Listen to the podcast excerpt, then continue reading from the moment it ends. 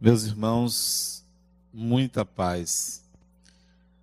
Lembro-me no final da década de 60, julho de 1969, se não estou enganado, as imagens da nave americana pousando na Lua.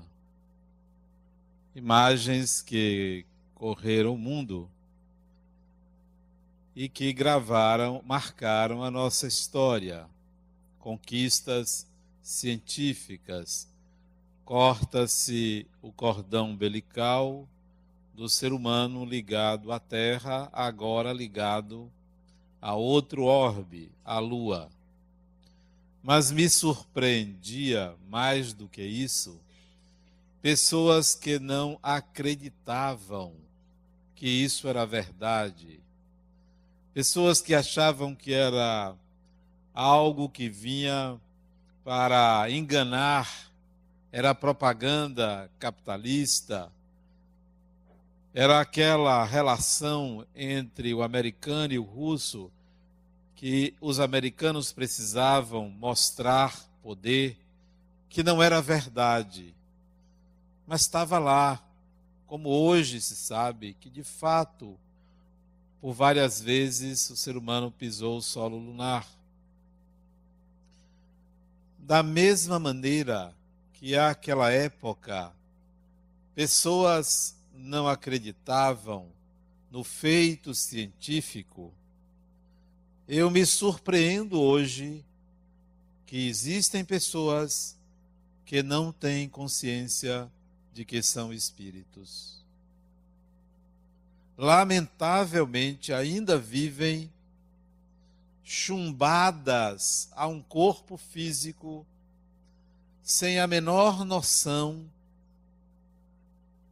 de que são proprietários dele, de que usam esse corpo como instrumento, vivem alienados da própria realidade um simples raciocínio lógico levaria à conclusão da pessoa menos inteligente na Terra a respeito da dimensão espiritual.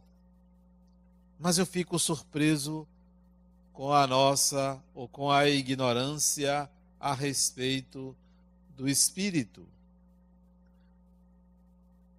Como se não bastasse todos os dias dorme,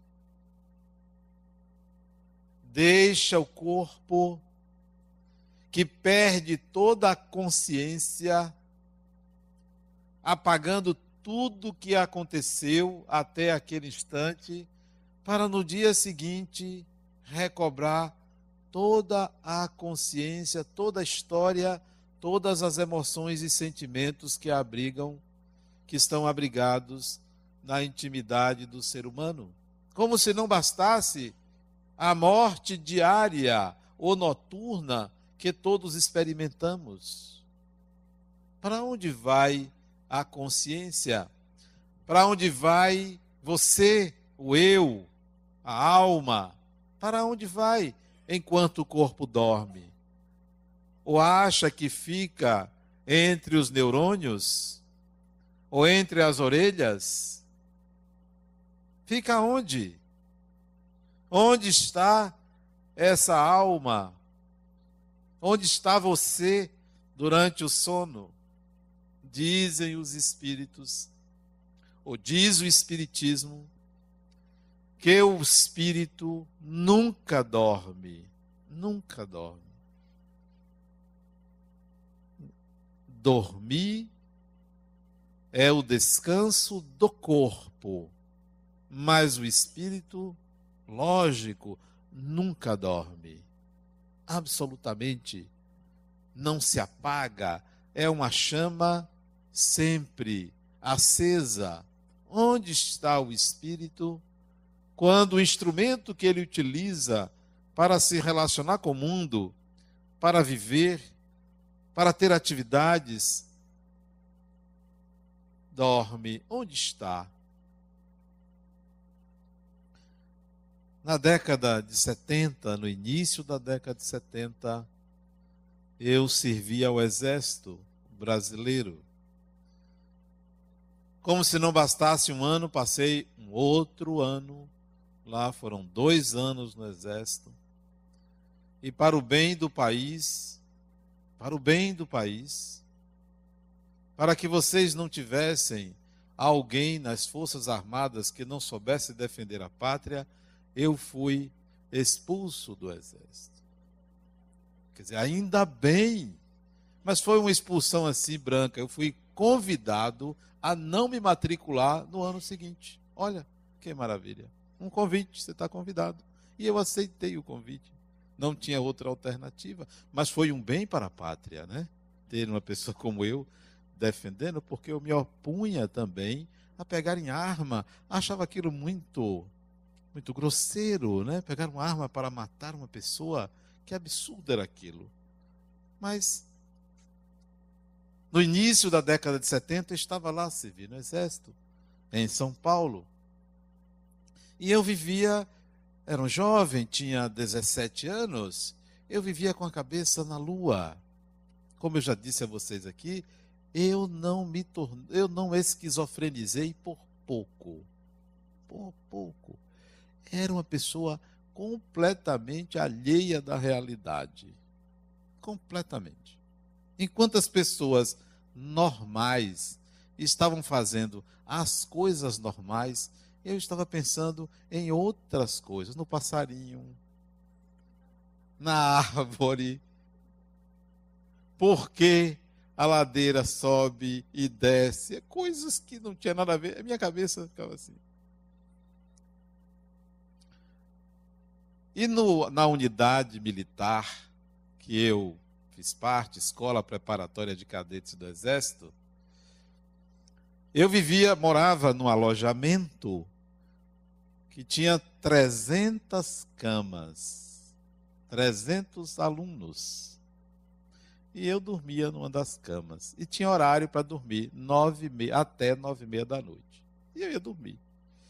Só que enquanto as pessoas normais iam dormir, deitavam para querer dormir, eu me deitava, sabe para fazer o quê? Eu ficava tentando levitar.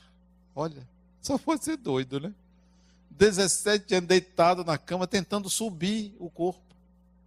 Lá parado, vai, com certeza vai subir. E eu passei meses, todos os dias, tentando levitar o corpo. Todo mundo lá roncando, dormindo, e eu ali para tentar fazer o corpo subir. Tinha vezes que eu achava que eu tinha conseguido. Só podia ser doido. Mas esses exercícios passaram, eu voltei para Salvador. E uma bela noite, já com 21 anos, já com 21 anos, eu gostava de dormir no chão. As pessoas normais gostam de dormir no colchão. Eu gostava de dormir no chão. E no chão da sala da casa. As pessoas normais gostam de dormir nos quartos. Eu gostava de dormir no chão da sala. E eu estava dormindo no chão da sala da, do apartamento de minha mãe. E eu ouço minha mãe me chamar. E eu me levantei do chão para atender. Eram onze e meia da noite, eu já estava dormindo. Quando eu me levantei, meu corpo ficou. Foi uma experiência extremamente diferente que me deu um medo muito grande, porque eu estava sentado em cima do meu corpo, totalmente consciente e o corpo ali. Eu tomei um susto e voltei para o corpo e acordei. Quase não consigo dormir de novo. Se o que é isto? Mas eu já tinha conhecimento espírita e imaginei que aquilo era uma experiência de desdobramento consciente. Na noite seguinte, dormindo no mesmo local, perto da porta de entrada do apartamento, no chão, num carpete verde, carpete fino, verde ali deitado, eu dormia feito um cadáver, porque se eu, olha a ideia, se eu morresse, não daria trabalho para pegar e botar no caixão. Estou falando, mas é verdade, era assim mesmo que eu pensava. As pessoas normais não pensam na morte nessa idade. Eu já pensava que se desencarnasse, não daria trabalho para tirar do chão e botar no caixão. Dormia ali, de barriga para cima, concentrado ali para ver se acontecia alguma coisa. Na noite seguinte, eu saio do corpo, agora já não ouvi ninguém me chamar, saio do corpo e fico em pé na sala do apartamento de minha mãe, que deveria ter mais ou menos uns 14 ou 15 metros quadrados. Era um apartamento bem pequeno. E na janela do apartamento, no quarto andar, na janela tinha um homem. Na janela, do lado de fora, alto, loiro. Olha para mim, sorri e disse: Vamos. E eu automaticamente fui na direção dele, pegou na minha mão e nós saímos dali do apartamento pela janela. Foi a segunda experiência, desta vez tranquilo, de saída do corpo. Numa consciência plena de onde estava, do que estava fazendo e de que meu corpo estava lá dormindo. Que horas eram? E fomos na direção da Baía de Todos, Todos os Santos, acima da ilha de Taparica. E ele me mostrou uma colônia espiritual que tem em cima desta ilha. A partir daí, foram dezenas para não dizer centenas de desdobramentos, de saídas conscientes do corpo, que não eram sonhos. O sonho não é uma saída consciente do corpo, porque no desdobramento você sabe onde está, para onde vai, você pode não querer ir, você tem completa completo controle da sua vontade. E no sonho, você não tem controle da sua vontade. Ele acontece e você se lembra posteriormente ou é acordado durante o sonho. No desdobramento, você tem total consciência de si e de saber aonde está. É aí onde você adquire a certeza de que você é diferente do corpo físico que você usa. Você tem certeza dessa diferença porque você está fora dele e o vê. Outras vezes, eu ia me deitar e eu tenho uma facilidade de dormir muito grande, muito grande. Em média, eu demoro 30 segundos para dormir. 30? Não, é muito. Uns 15 segundos para dormir. E não é porque estou cansado ou com sono, não. A qualquer tempo. Bateu, dormiu. Dorme. E tenho uma grande dificuldade de acordar. Pode estar maior festa, eu durmo.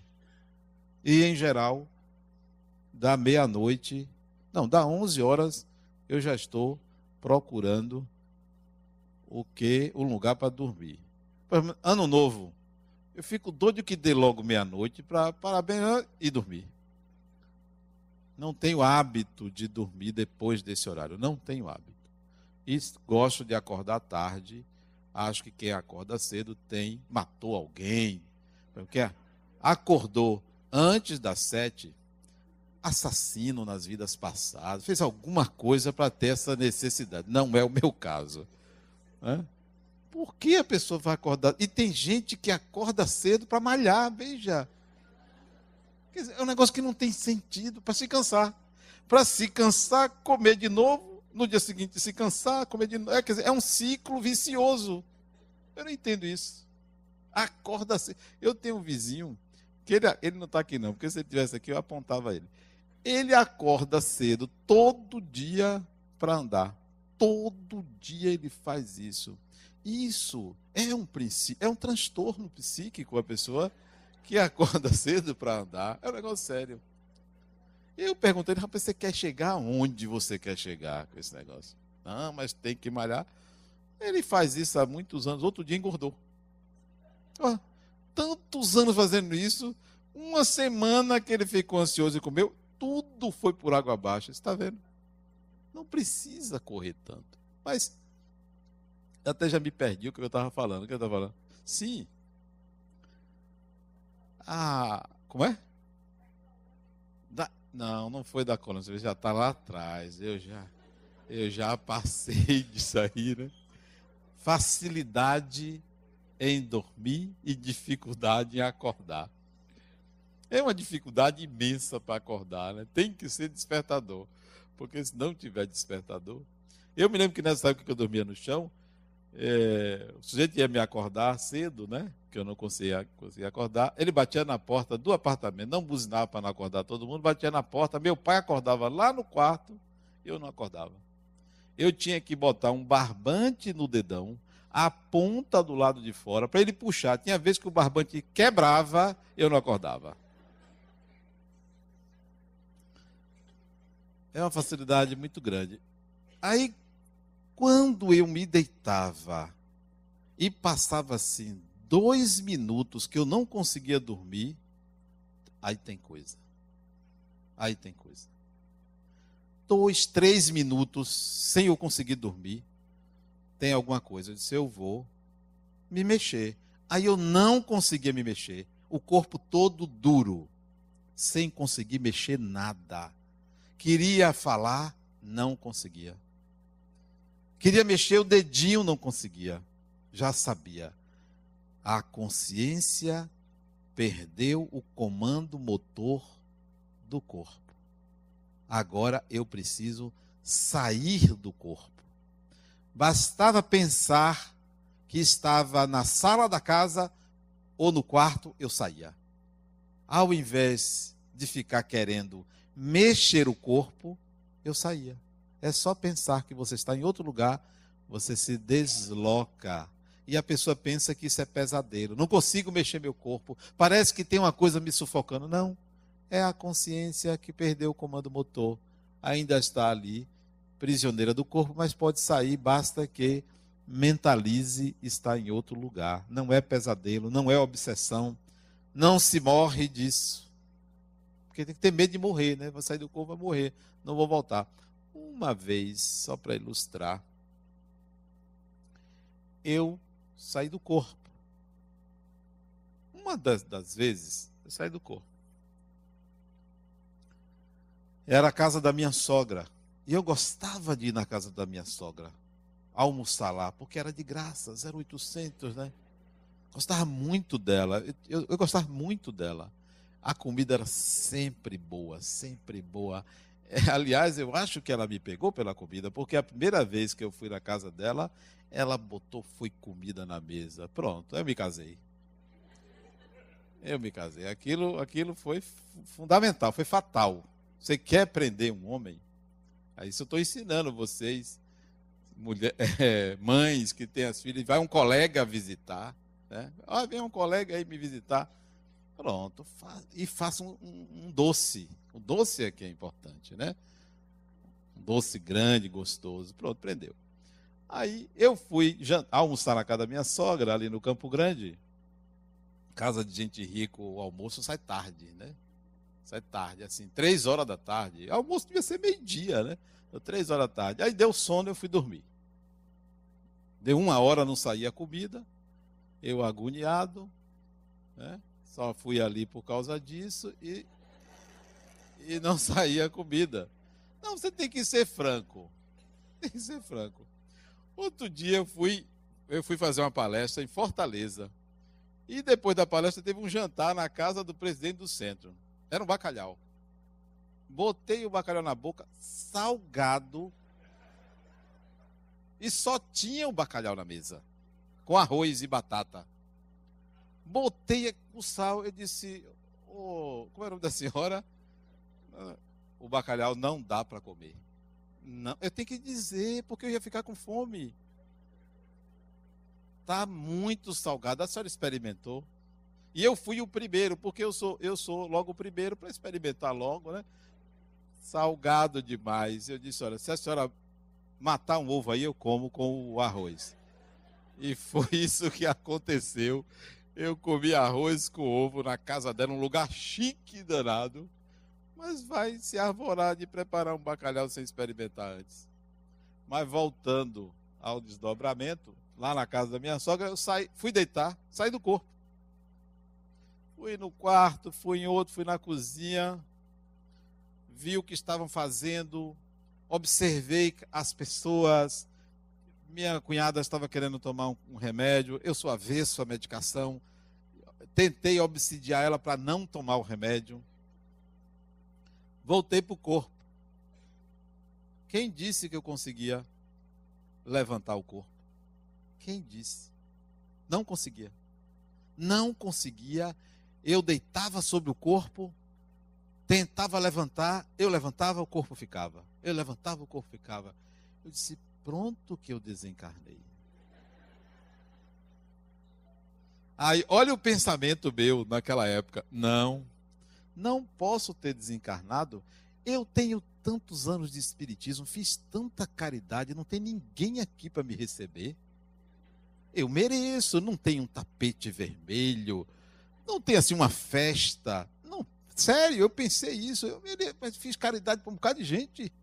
Quantas pessoas vieram me procurar e eu orientei, ajudei, e, e desencarnei assim sem nada. Tem alguma coisa errada. Eu não conseguia. Comecei a ficar agoniado. Só tem um detalhe. O quarto tinha três camas. O quarto tinha três camas de solteiro. Eu me deitei na última. Só que eu não via meu corpo. Eu não enxergava meu corpo. Eu simplesmente, pelo hábito, me deitava e tentava levantar. Sabia que estava ali, mas não enxergava. Fiz uma oração, enxerguei meu corpo na cama, só que eu estava deitado de barriga para baixo. Por isso que eu não conseguia levantar abracei meu corpo e levantei. E acordei. Então, não desencarna, porque você está ligado a ele, mas pode ter dificuldade de voltar. Já tive dificuldade de voltar, de parte do corpo eu consegui comandar, mas uma parte está totalmente sem controle. Eu voltar e meu braço está sem comando, sem eu conseguir mexer. As pernas também, às vezes, não volta imediatamente, demora para voltar. Então tem que esperar voltar todo o corpo, todo o comando motor. O desdobramento é uma experiência extremamente gratificante. Extremamente gratificante. Vocês podem experimentar, porque todos, todas as vezes que vocês dormem, o espírito tem a possibilidade de se desligar do corpo para ir aonde quiser, para visitar quem queira, para estar no ambiente que lhe for permitido estar. Experimentem. Como é que vão fazer? Não façam como eu fiz de ficar tentando levitar. Aquilo foram exercícios de desdobramento. Sem eu saber, eu estava afrouxando os laços do perispírito com o corpo. E esse afrouxamento é que permitiu que acontecesse acontecessem os desdobramentos, porque isso se tornou maleável, o perispírito e o corpo passou a se tornar mais maleável e aí eu podia sair tranquilamente. Vocês podem fazer isso. Todas as noites, pode fazer. Todas as noites antes de dormir, pense assim: eu gostaria de ir a tal lugar. Pense no lugar antes de dormir. O problema é que a pessoa fica pensando em problemas antes de dormir. Tem gente que fica se analisando, se julgando na hora de dormir. O que é que eu fiz hoje? Eu vou analisar para ver se eu me comportei bem. Vai ter dificuldade de dormir. Tem outros que ficam pensando no dia seguinte, o que vai fazer no dia seguinte. Eu vou para a cama, só quero fazer uma coisa: não pensar em nada e adormecer, me desligar. Eu não vou pensar no que fiz, isso já passou, e não vou pensar no dia seguinte, porque já está anotado na agenda. Que é a primeira coisa que eu vejo no dia seguinte, o que é que eu vou fazer? Eu não, não vou deitar. O corpo para deitar é para dormir, então eu vou dormir. Então, faça esse exercício hoje. Eu quero visitar um lugar. Eu quero ir à França, eu quero ir à Inglaterra, eu quero ir à Suíça, eu quero ir ao Rio de Janeiro, eu quero ir a, a, no dia da Copa, eu quero ir assistir o jogo. Assistir o jogo. Minha filha me deu quatro ingressos para assistir os jogos aqui de Salvador, mas eu não ia conseguir ir lá. Porque eu ia ficar analisando psicologicamente a função do gandula, porque eu acho importante a função dele ali. Se vocês repararem, no jogo de futebol, a cabeça do gandula, como fica se movimentando de um lado para outro, eu não sei como aguenta. Eu ficaria analisando o goleiro ali parado. Poderia até torcer para ele tomar um gol. Para ver como é que ele faria se a bola viesse de tal lugar, com tal velocidade. Eu não iria conseguir torcer. Eu gosto, porque eu acho bonito. Mas se um time adversário jogar melhor, eu vou torcer pelo time adversário. Vê se pode, só pode ser doido, né? Imagine Brasil e Argentina, eu torcendo para a Argentina. Sou capaz de torcer. Nada contra, mas se jogar melhor, eu acho mais bonito. Vocês podem experimentar sair do corpo. Pensem que estão em algum lugar. Pensem que vão visitar uma pessoa. Façam isso daqui até o final do ano, todos os dias. Porque não é um dia só, não. Todos os dias idealizando isso. Idealizando isso, vocês vão experimentar a maravilha que é estar consciente fora do corpo físico. Já o sonho é diferente. Os sonhos são estudados pelo ser humano desde o antigo Egito, antes de Cristo. Já se conhece a função dos sonhos, já se analisa sonhos. E vocês já devem ter ouvido falar da história de José do Egito. Conhecem a história de José do Egito? Conhecem, né? Então não precisa nem explicar. Todo mundo já sabe os sonhos de José. Nunca ouviu falar? Eu vou contar a pedido dela. Eu vou contar. José era filho de Jacó.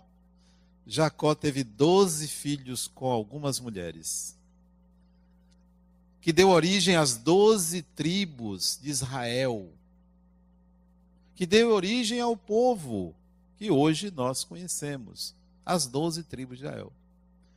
José era o penúltimo filho, dos doze ele era o penúltimo. Depois dele tinha o irmão dele, Benjamim. Os dois eram filhos da última mulher de Jacó. Ele teve outras antes e teve os outros dez filhos. Eram doze irmãos. E José, desde menino, era tão esquisito quanto eu. Tão esquisito quanto eu. Só que ele melhorzinho do que eu. Os irmãos não gostavam dele, porque ele falava ao pai tudo de errado que os irmãos faziam. Era um perfeito X9. Né? José dedurava os irmãos para o pai. Já mais rapaz, José teve um sonho. Ele sonhou com onze feixes de varas, varas, gravetos, onze feixes no formato de um círculo, com o décimo segundo feixe no meio. Chegou para os irmãos e disse: Eu sonhei isso. Esses onze feixes são vocês e o do meio sou eu. Um dia vocês vão prestar reverência a mim.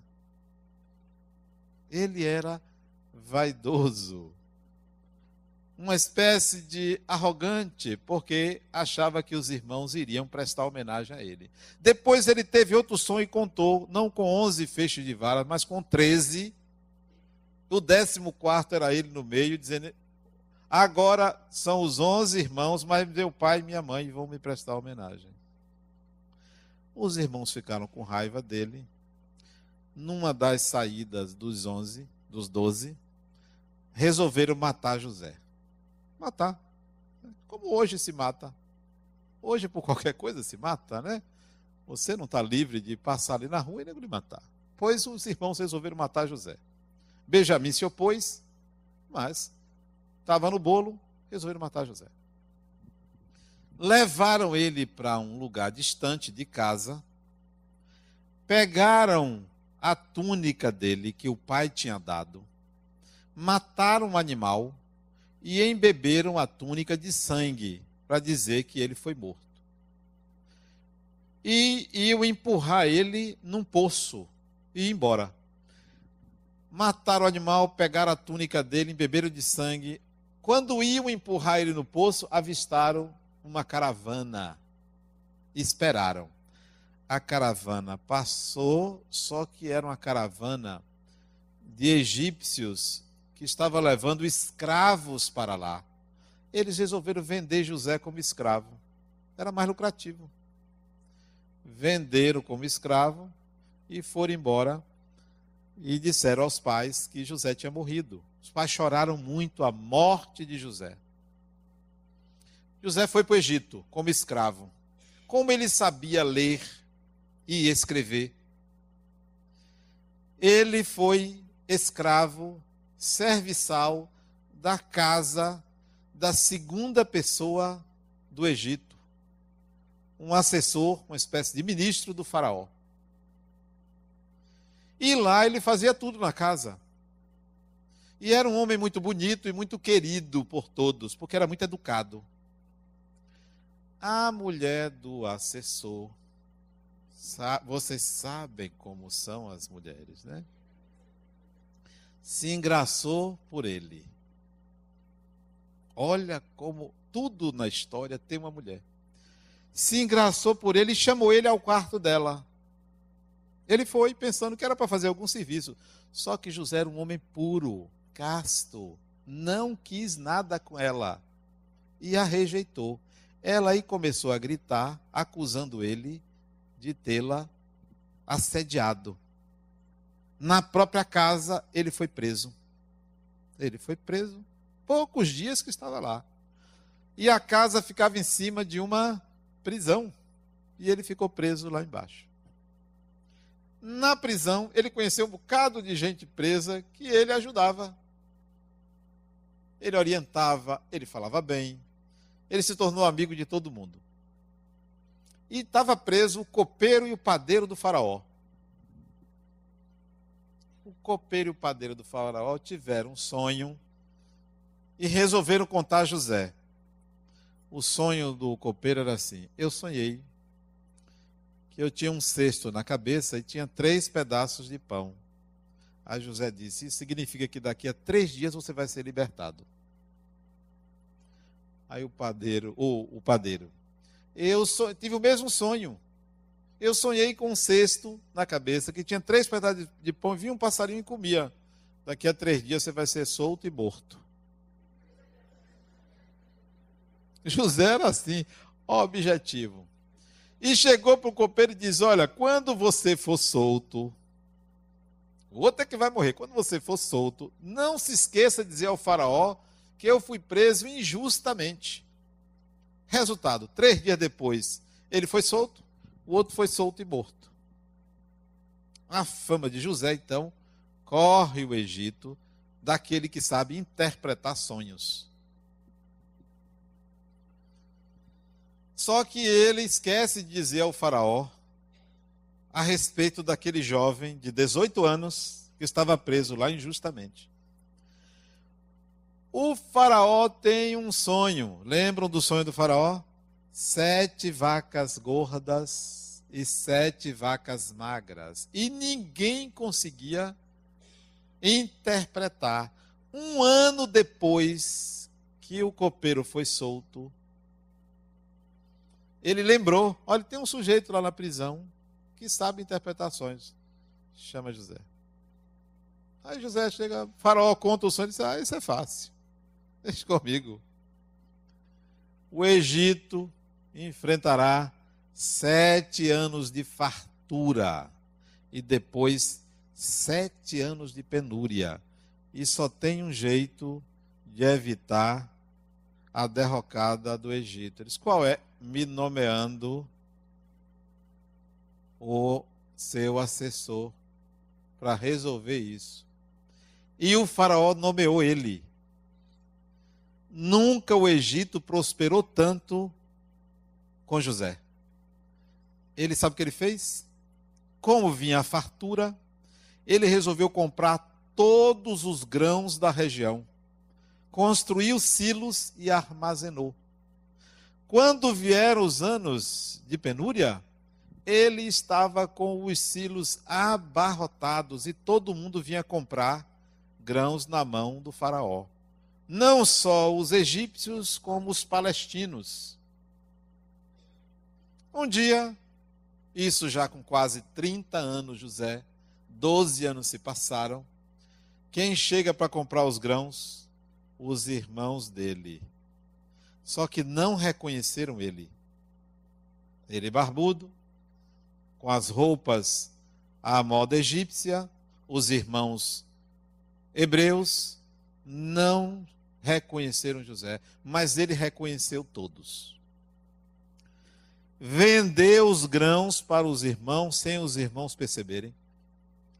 Chamou uma secla dele, mandou buscar uma caneca dele no quarto dele mandou esse sujeito botar a caneca dentro do saco do animal do irmão mais velho. E liberou a caravana. Quando eles iam saindo, ele mandou prender todo mundo, sob acusação de roubo. Nós não roubamos nada, vamos abrir os sacos. Estava lá a caneca dele. Aí ele prendeu todo mundo. Eles choraram, disseram que não fizeram, foi um engano. De onde vocês são? Ele contou: nós somos da Palestina, nosso pai está lá com nosso irmão caçula. Que irmão caçula? José já sabia de tudo. Benjamim. E ele tinha saudade do irmão. Vamos fazer o seguinte: você, que é o mais velho, fica preso. Os outros voltam e tragam a família. Foram embora, ele ficou preso. Vem a família toda procurando José. Pai, mãe, todos os irmãos. Quando José vê todos reunidos, reverenciando a ele, ele desaba e começa a chorar e conta quem é ele. Foi uma alegria muito grande para a família a descoberta de que ele não tinha morrido. Ele mandou construir uma casa para a família e a família viveu no Egito sob a proteção dele ele se tornou um bom homem para a família. Essa história está no Gênesis bíblico, não é invenção minha, está lá na Bíblia. E tem um livro psicografado por uma médium polonesa, Vera Krasnowski, chamado O Chanceler de Ferro. Leiam essa história. Quem não leu, perdeu 15% da encarnação. 15, só tem, é só 15. 35% é se não leu Paulo Estevão. 50% está perdida a encarnação se não leu Allan Kardec. Então, é bom ir atrás. Procure esse livro, O Chanceler de Ferro. É excelente. É um romance contando a história de José. Ele tinha a capacidade de interpretar sonhos. E não é fácil interpretar os sonhos todos os nossos sonhos, mesmo fragmentos de sonhos, podem ser analisados e interpretados. Dificilmente o próprio sonhador tem essa capacidade. Há pessoas que têm a habilidade de interpretar. E as interpretações não devem ser feitas objetivamente. Uma amiga minha ontem me ligou e me contou dois sonhos dela. Me mandou pelo celular.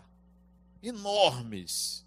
Li só um trecho do sonho. Ela sonhou que um homem entrava na casa dela, arrombava a tela do quarto do filho, bebê, entrava na casa, pegava a chave do carro dela e sumia com o carro.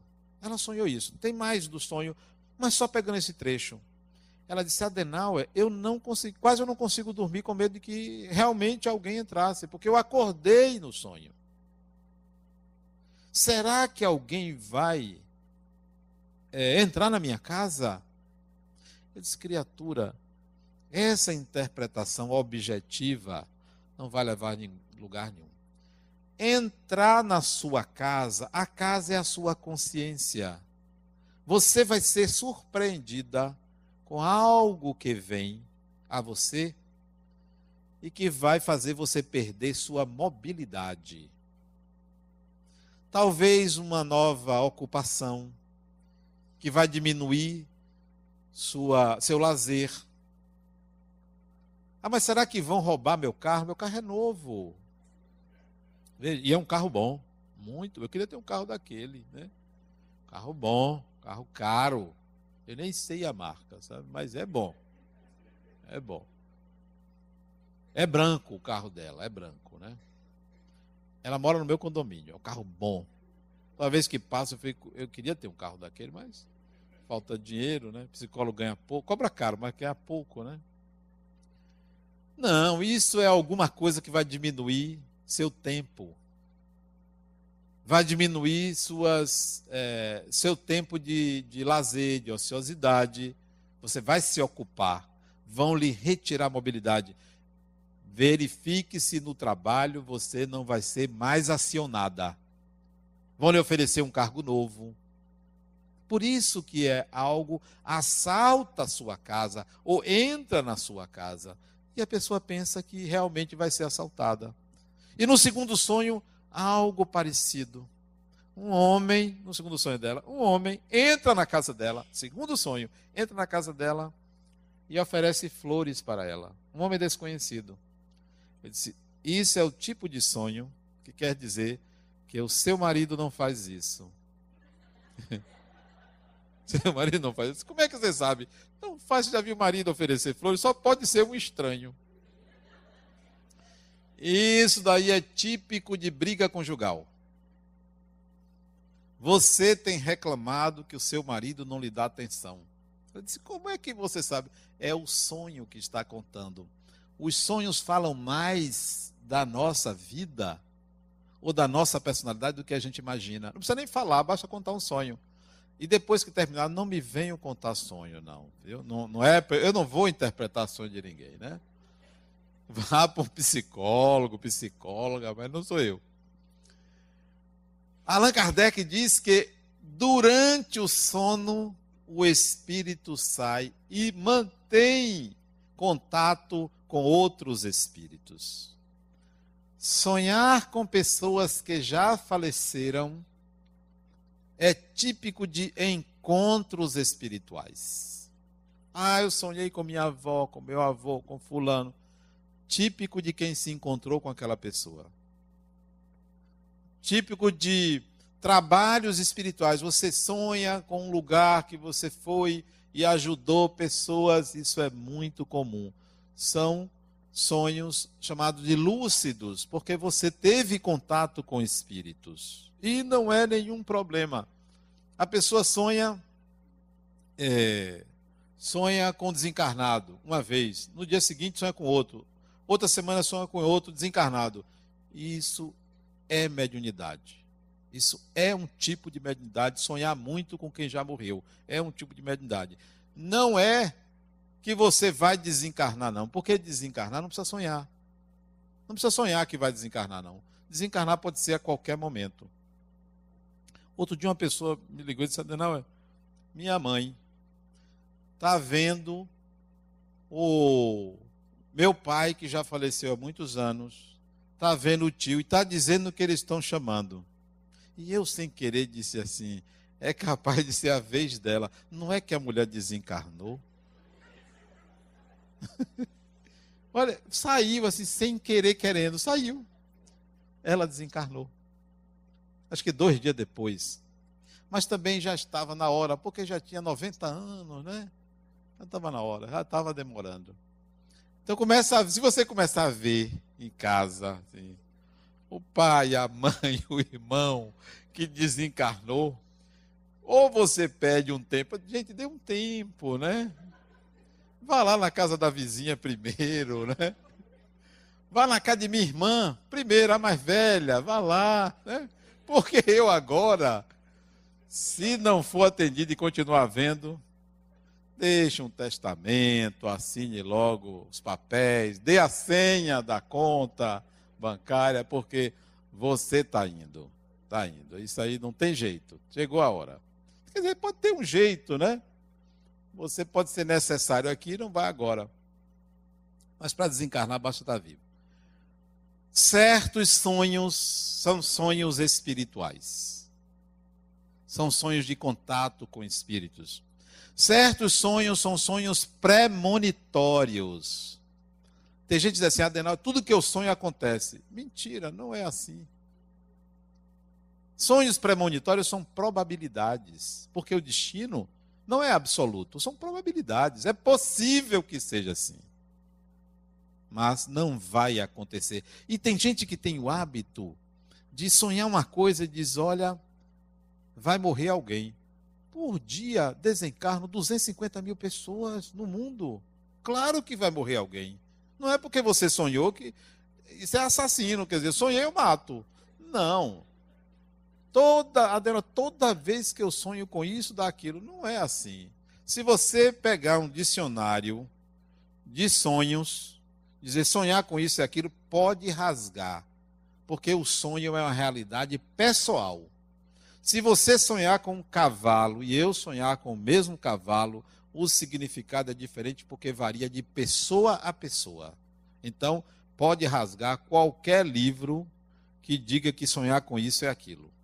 E é muito comum isso em revistas semanais. Significado dos sonhos. Sonhar com isso e aquilo. Sonhar com dente. é não sei o que Sonhar com dente. A pessoa não escova os dentes. Sonhei com dente. Está precisando escovar os dentes. Está precisando limpar melhor, usar uma, uma escova. Aprender a escovar os dentes. Não, não tem negócio de sonhar com isso e aquilo. Ah, eu sonhei. É, com dente não, como é? Com. Eu sonhei com cabelo. Sonhei com cabelo. É capaz da boca estar tá suja de cabelo, porque não tem nada a ver com se cabelo é isso é aquilo. Não tem. O sonho é uma realidade do sonhador. Outro dia, outra chegou para mim e disse: Não, eu sonhei com você. Eu disse: É seu. O sonho é seu. Você não sonhou comigo. Você colocou a minha imagem no seu sonho. Ah, mas eu pensei que era com você. Eu sonhei que você estava doente. Isso é seu, criatura. Isso não é meu, não sou eu, não estou doente. Doente quer dizer, todo mundo pode estar doente. Não, o sonho é seu, não é meu. Todo sonho que você tiver é com você. É para você. É por você. Vem da sua consciência e do inconsciente. Ou é algum contato espiritual.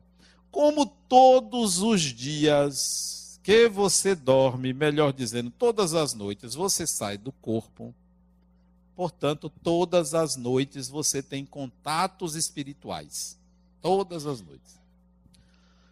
Na década de 50 do século passado, dois pesquisadores lá nos Estados Unidos foram analisar o padrão de sono das pessoas. Colocaram um eletro eletroencefalograma para medir a frequência cerebral de pessoas que estavam dormindo.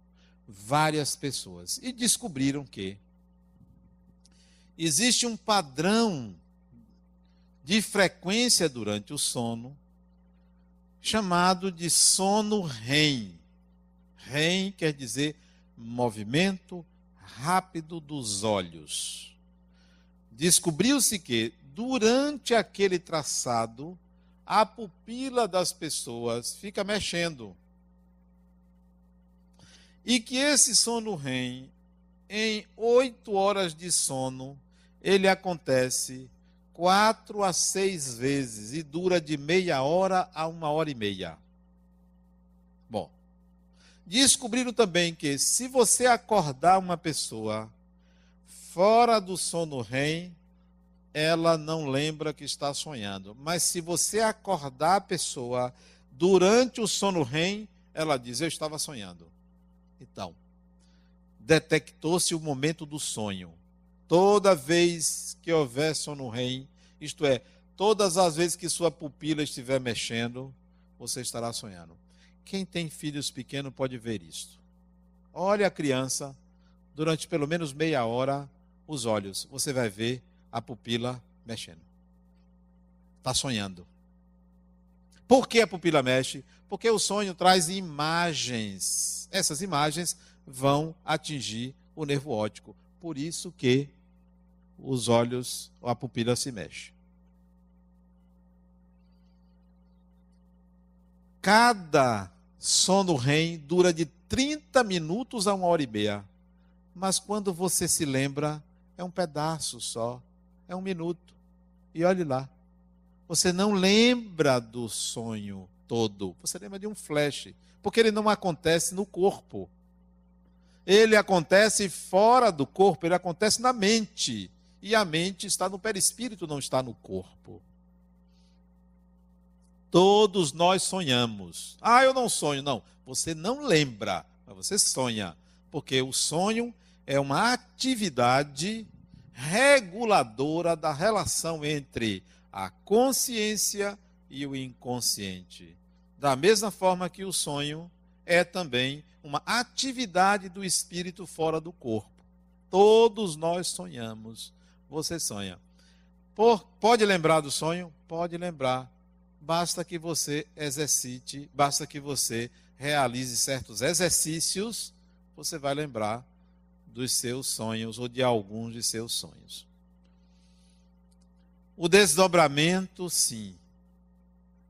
Diferentemente do sonho, o desdobramento é a certeza da diferença mente-corpo ou espírito-corpo.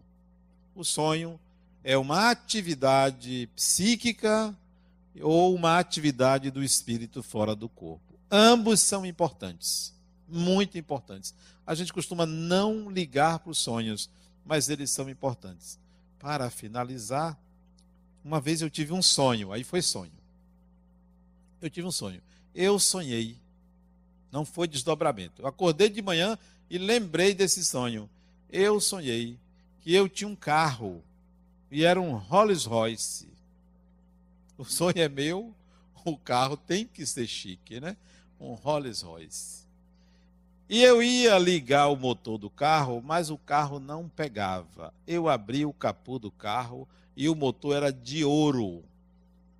Olha que chique, né? Devia ser um Marajá. O motor era de ouro e não pegava. Vieram dois jogadores de futebol, naquela época era Romário e Edmundo. Romário e Edmundo para ajudar a fazer o carro pegar. E o sonho acaba. Aí. Eu aí acordei de manhã, o que é isso, o que é isso, não consegui entender. Maria, que até hoje trabalha lá em casa, esse sonho deve ter uns 15 anos. Eu contei a Maria. Maria não consegue dizer meu nome, Adenauer. Ela não acerta. E eu já expliquei várias vezes, letra por letra ela não acerta, ela só me chama de seu Marcos. Ela não acerta Adenal é de jeito nenhum. Maria falha aí, não dá. Seu Marcos não dá. Adenal é, não dá, não dá, ela nem começa. Aí eu contei o sonho para ela. Sabe o que que Maria me disse? Olha que botou qualquer psicólogo no bolso. Ela disse assim: seu Marco, não sei não, isso é seu coração. Não é que eu tive um piripaque uns dois meses depois? Maria foi em cima. Os, o Rolls Royce era eu, claro, né? Bonitão desse tinha que ser um Rolls Royce. Não pode Tem gente que é Fusca. Não, Rolls Royce. O motor era dourado, meu coração, né? Que é de ouro e ela foi em cima. Eu tive um, uma, um ataque cardíaco que quase o coração saiu pela boca. Eu ficava assim olhando, o coração batendo forte. Eu disse, o que é isso? Né? Porque eu fico espantado com essas coisas, né? O coração batendo, eu tinha que respirar muito para o bicho parar. Aí parou. Fui no cardiologista, doutor Romário. Gente, o meu cardiologista chama doutor Romário Evangelista. Ali no Itaigara, pode procurar, gente finíssima. Foi eu para o cardiologista. Olha o sonho, né? O que Maria disse, eu vou para o cardiologista. Chego no cardiologista, ele disse, é, tem que fazer teste de, de esforço. Aí, vamos lá. Só que tem que raspar os cabelos aqui do peito, para botar uns, uns, uns, fios assim, né? E aí tá a, a atendente dele começou a raspar. Aí olhou assim para mim, o senhor fez safena, não foi? Eu disse, não, nunca fiz safena. Fez, olha que cicatriz. Quando eu olhei, tinha uma cicatriz branca aqui, com pontos de um lado e outro. Eu disse, me operaram e nem me avisaram.